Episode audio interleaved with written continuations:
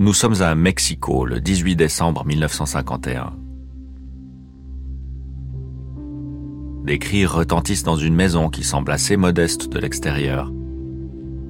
Ça se passe au 423 de la rue Palenque. À l'intérieur, il y a trois enfants qui jouent à la guerre. Carlos, 4 ans, son frère Raoul, 5 ans, et puis leur voisin Gustavo qui a 8 ans. Pour l'instant, ils se contentent de se poursuivre dans le salon.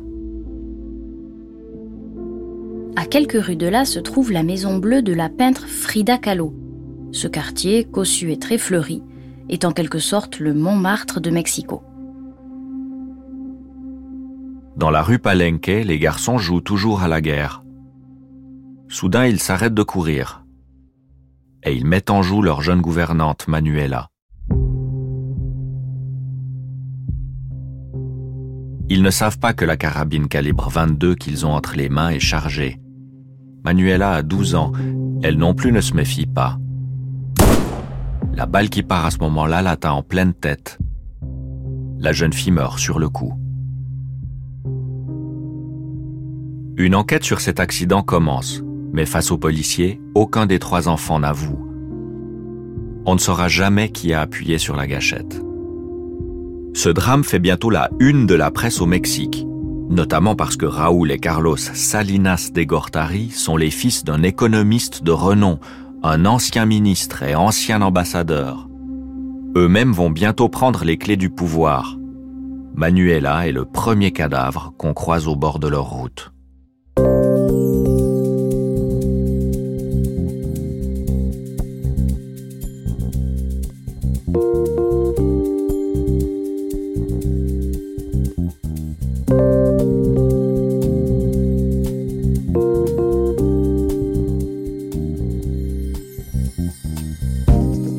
Je suis François Pilet. Je suis Marie Maurice et vous écoutez Dangereux Millions, le podcast qui vous raconte comment la Suisse est devenue la lessiveuse des escrocs du monde entier. Soyez les bienvenus dans le monde feutré du crime financier qui dans cet épisode nous emmène dans l'univers sulfureux des cartels de la drogue au Mexique.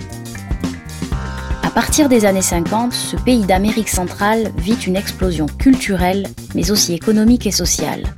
Dans les rues de la capitale Mexico, les buildings poussent comme des champignons. En politique, les femmes vont bientôt obtenir le droit de vote. Et en toute discrétion, un gigantesque trafic de cocaïne se met en place et génère des liasses de billets qui commencent à circuler. Le problème, c'est que l'argent de la drogue, c'est de l'argent sale. Pour qu'il soit réinjecté dans l'économie légale, pour qu'il soit utilisable, il doit être blanchi, avec la bénédiction des responsables politiques. Dangereux Millions est un podcast coproduit par Suisse Info, le service d'information en ligne de la Société suisse de radiodiffusion, un média public, et Europe 1 Studio, avec Gotham City. Épisode 3 La poudre. On fait un saut dans le temps. On est maintenant en 1994. L'âge d'or du Mexique est passé. Oubliez le cliché des plages de sable blanc et des maracas, le pays est devenu le terrain de jeu sanglant des cartels qui contrôlent le trafic de drogue. Pour comprendre la géographie de ce trafic, on a appelé le journaliste d'investigation Neil Docherty. Au départ, la drogue vient de Colombie. Du coup, les Américains commencent par mettre la pression sur ce pays. Donc, les trafiquants de drogue colombiens se disent, il faut trouver une nouvelle route et passer par le Mexique. Et à partir de là, ça crée un bazar pas possible parce que le Mexique, c'est un pays qui a une longue tradition de corruption. Vous pouvez acheter les hommes politiques et même la police très facilement. Au Mexique, il y a un parti politique principal au pouvoir depuis des décennies, le Parti révolutionnaire institutionnel. Mais le prix n'a plus rien de révolutionnaire et il ne protège pas non plus les institutions il passe plutôt à ce moment-là pour un temple de la corruption. Le président mexicain est membre du prix. Son nom, c'est Carlos Salinas de Gortari, le petit Carlos de la rue Palenque. Il a 40 ans quand il est élu à la tête du pays. Il a désormais le crâne dégarni et une moustache sombre et épaisse. À ses électeurs, il a promis une nouvelle culture politique. Mais en coulisses, dès le début, il ferme les yeux sur le trafic de drogue et les violences qui vont avec. Et plus les années vont passer, plus le sang va couler. Um, Carlos Salinas is shaking things up and selling off state enterprises to his friends. Carlos Salinas a commencé à faire n'importe quoi, notamment en vendant des entreprises d'État à des amis, à des prix sous-évalués. En parallèle, vous aviez donc aussi ce parti, le prix, qui était au pouvoir depuis presque un siècle et qui commençait à décliner. Et puis, vous aviez les cartels qui étaient partout, omniprésents. Tout était corrompu par eux. Même le chef de la police antidrogue, nommé par Carlos Salinas, celui qui était censé travailler avec les Américains pour stopper le trafic de drogue. Même lui était à la solde des cartels. On peut dire que c'était un État kleptocratique, où même les dirigeants sont corrompus. Les hommes d'affaires s'enrichissaient en reprenant des entreprises publiques, et les politiciens s'enrichissaient au passage. Bref, il y avait de la corruption partout, à un niveau terrible. C'est au milieu de ce marasme en 1994 que le mandat présidentiel de Carlos Salinas se termine. Il est sur le point de quitter le pouvoir quand le secrétaire général du PRI, son propre parti, est assassiné d'une balle tirée en pleine rue. Il s'appelle José Francisco Ruiz Massieu. Et ce n'est pas un inconnu pour Carlos Salinas, c'est son propre beau-frère. L'affaire d'État devient une affaire de famille, avec Carlos donc et son grand frère, Raoul, dont on recroise la route ici. Raoul a un an de plus. Il fait une tête de plus aussi, et à cette époque, lui a encore des cheveux mais déjà blanchis. Raoul n'a jamais fait de politique. Il n'en a pas moins réussi sa carrière. Cet ingénieur est passé par l'École nationale des ponts et chaussées à Paris. Il a été professeur, puis haut fonctionnaire. C'est aussi un cavalier émérite. Un peu avant Noël cette année-là, Carlos Salinas quitte la présidence. Et comme cadeau, deux mois plus tard, son successeur envoie son frère en prison dans les sinistres geôles d'Almoloya, une prison fédérale à sécurité maximale. Raoul est jugé coupable et va y rester dix ans au total. Tout ça ressemble de loin à un énième soap opéra mexicain. Mais c'est à ce moment-là qu'on va découvrir l'immense fortune des frères Salinas qui viendrait du trafic de drogue. Celle qui est cachée depuis des années à presque 10 000 km du Mexique, en Suisse.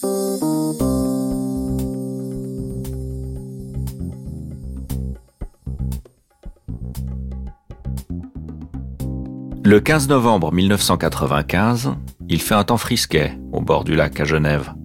Sur le boulevard Georges Favon, il y a une femme très élégante qui presse le pas. Elle s'arrête devant le numéro 29.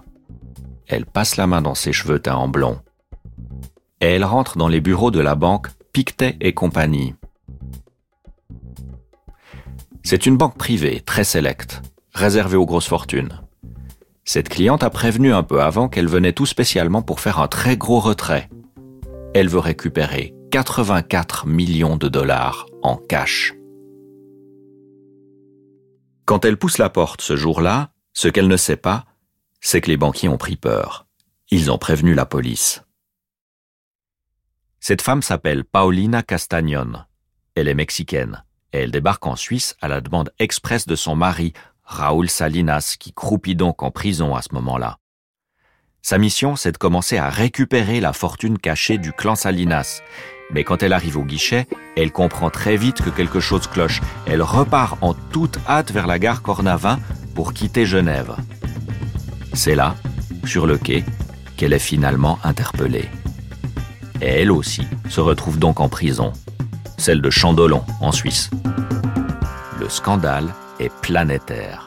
Castanon de Salinas, belle-sœur de l'ancien président du Mexique, qui a été libérée cet après-midi à Berne. Paulina et son frère Antonio furent arrêtés il y a un mois alors qu'ils s'apprêtaient à retirer à l'aide de faux papiers 84 millions de dollars dans une banque genevoise. Cet après-midi, seul l'avocat de Mme Salinas s'est exprimé pour rejeter toutes les accusations prononcées à l'encontre de sa cliente. En Suisse, mettre en prison une personnalité publique et riche, ce n'est pas une habitude dans ces années-là.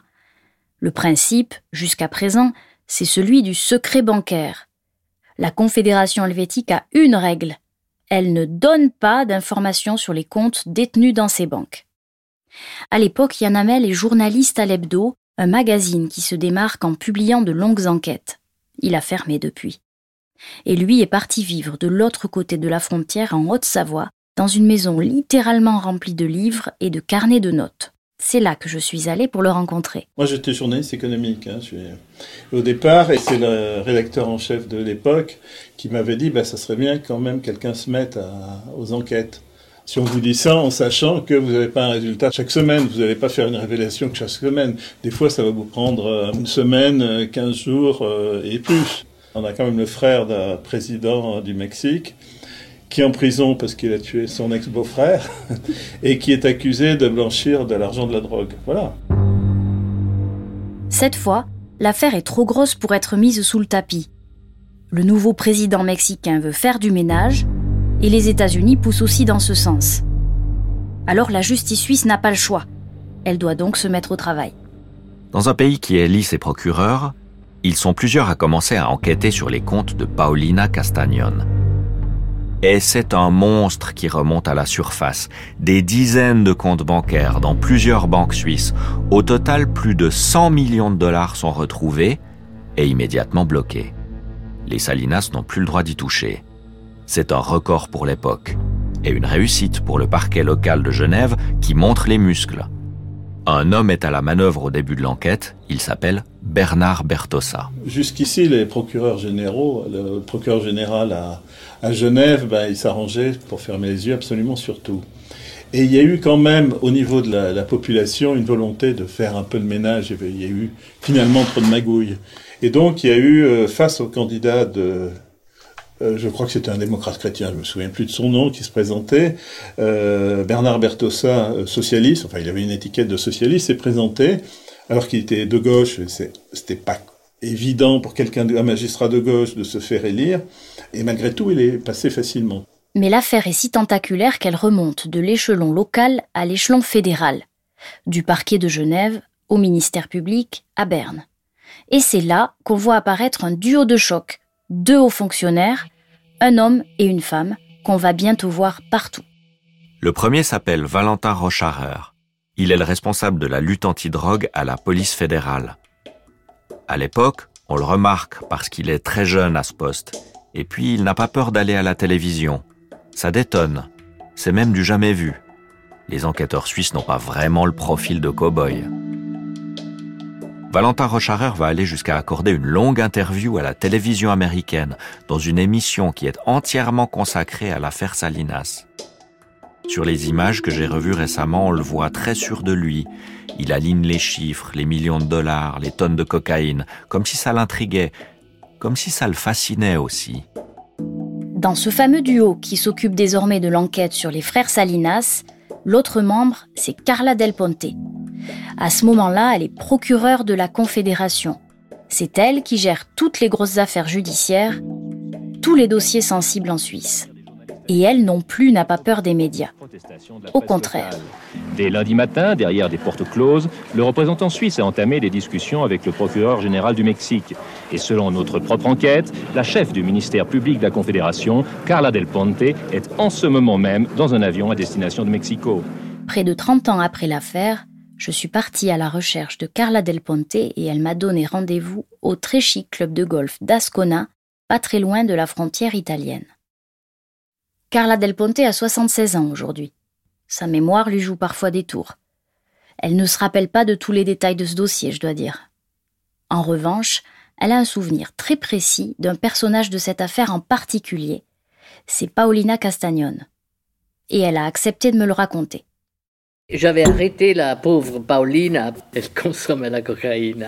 Naturellement, on a dû la soigner parce qu'elle était malade quand on l'a arrêtée et puis elle avait plus de cocaïne. Donc, euh, elle devait seulement nous dire merci parce qu'on lui a sauvé la vie. Parce que s'il continuait comme ça, euh, je sais pas si elle est déjà morte ou si elle est encore vivante. Mais bon, elle n'a pas fait une grande euh, détention, mais quand même, je crois deux, trois semaines ou un mois, je sais plus.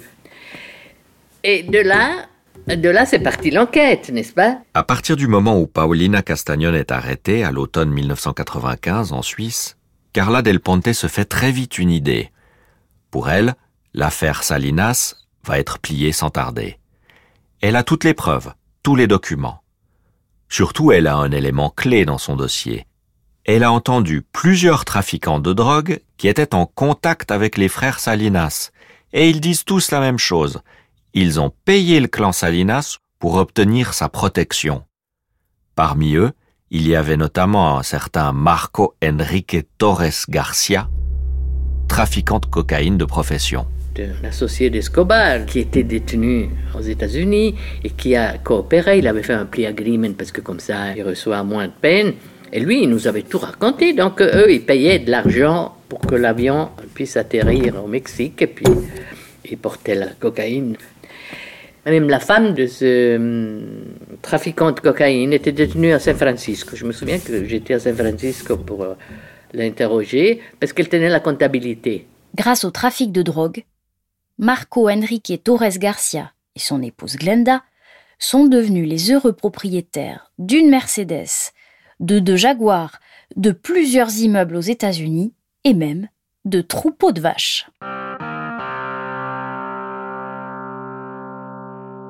Mais une partie des bénéfices du trafic de drogue serait donc allée sur un autre compte, celui des Salinas, qui, eux, encaissent les pots de vin.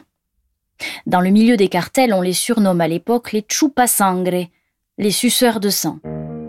Marco Enrique Torres Garcia affirme par exemple qu'un avion avec 20 millions de dollars en cash aurait atterri un jour dans le ranch de Raúl Salinas, au nord du Mexique. Mais Carla Del Ponte, qui pense pouvoir boucler le dossier Salinas très vite, se montre peut-être un peu trop optimiste. Ça, c'est ce que pense avec le recul Bernard Bertossa. Vous en souvenez, c'était le juge genevois qui était là tout au début de l'enquête, avant qu'elle ne remonte au niveau fédéral, à ce qu'on appelle dans le jargon le MPC pour Ministère public de la Confédération. Je l'ai retrouvé à Genève un après-midi. Il a 80 ans aujourd'hui, mais toujours autant de charisme. On l'a rencontré il y a plusieurs années au cours d'autres enquêtes. Il ne se confie pas facilement. Mais pour nous, il a accepté de revenir sur cette affaire. J'ai le souvenir d'avoir eu des discussions avec euh, Madame Del Ponte. Elle, c'était une battante. C'est pour ça que je la respectais, que je la respecte toujours d'ailleurs. Parce qu'elle était un peu une fonceuse.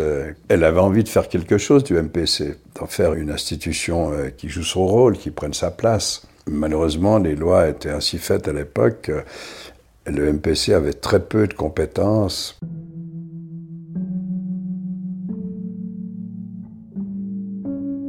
Paulina Castagnon est renvoyée au Mexique. Les mois passent et l'enquête, en réalité, patine.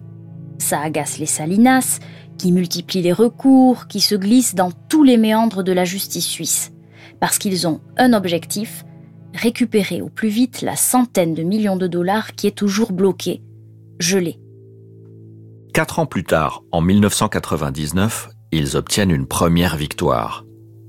Carla Del Ponte se fait carrément rappeler à l'ordre par la plus haute autorité judiciaire suisse. Le tribunal fédéral décide que ses services ne sont pas compétents sur ce sujet et qu'ils ont outrepassé leur pouvoir en quelque sorte.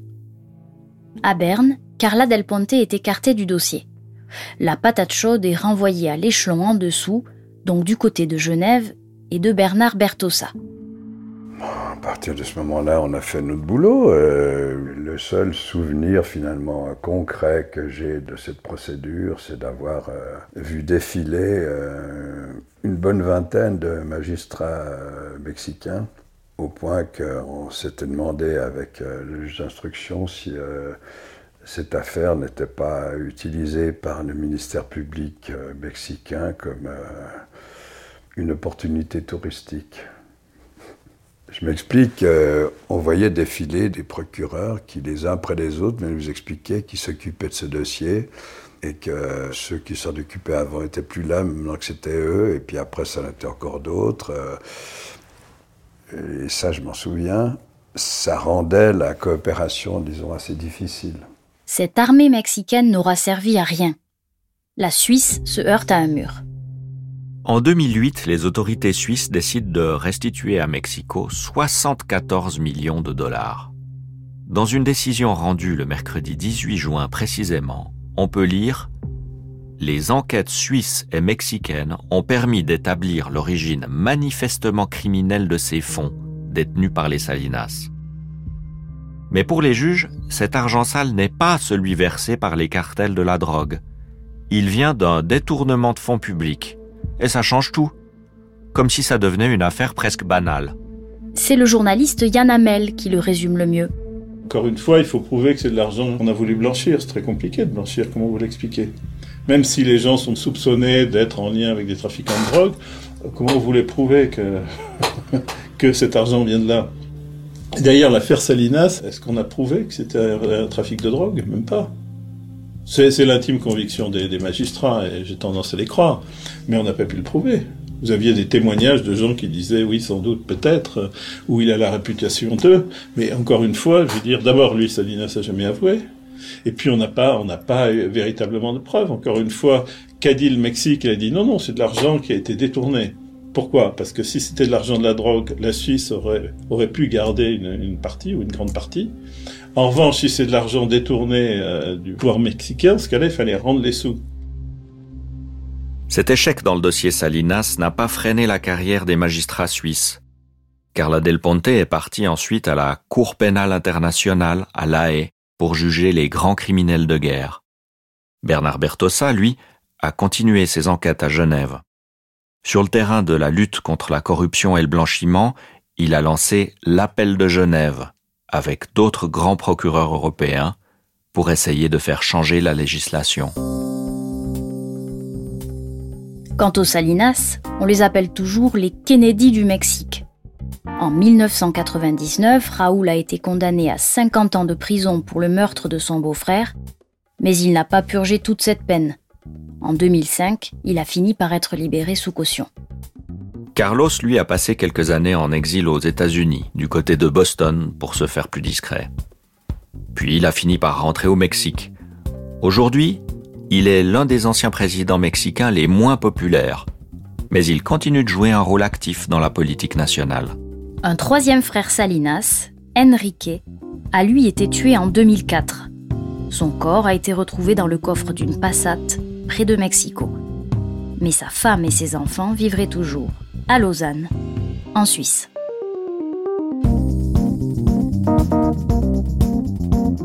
Vous venez d'écouter Dangereux Millions, un podcast coproduit par Swiss Info, le service d'information en ligne de la Société suisse de radiodiffusion, un média public, et Europe 1 Studio avec Gotham City.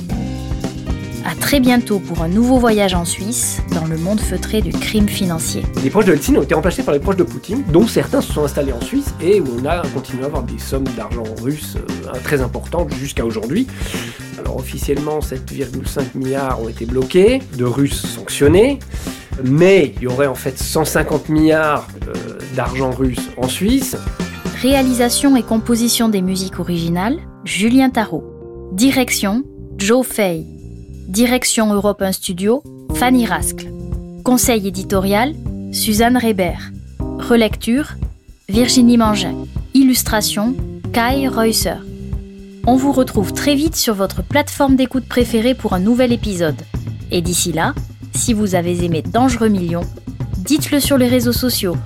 Donnez-nous un 5 étoiles. C'est la meilleure façon de nous soutenir.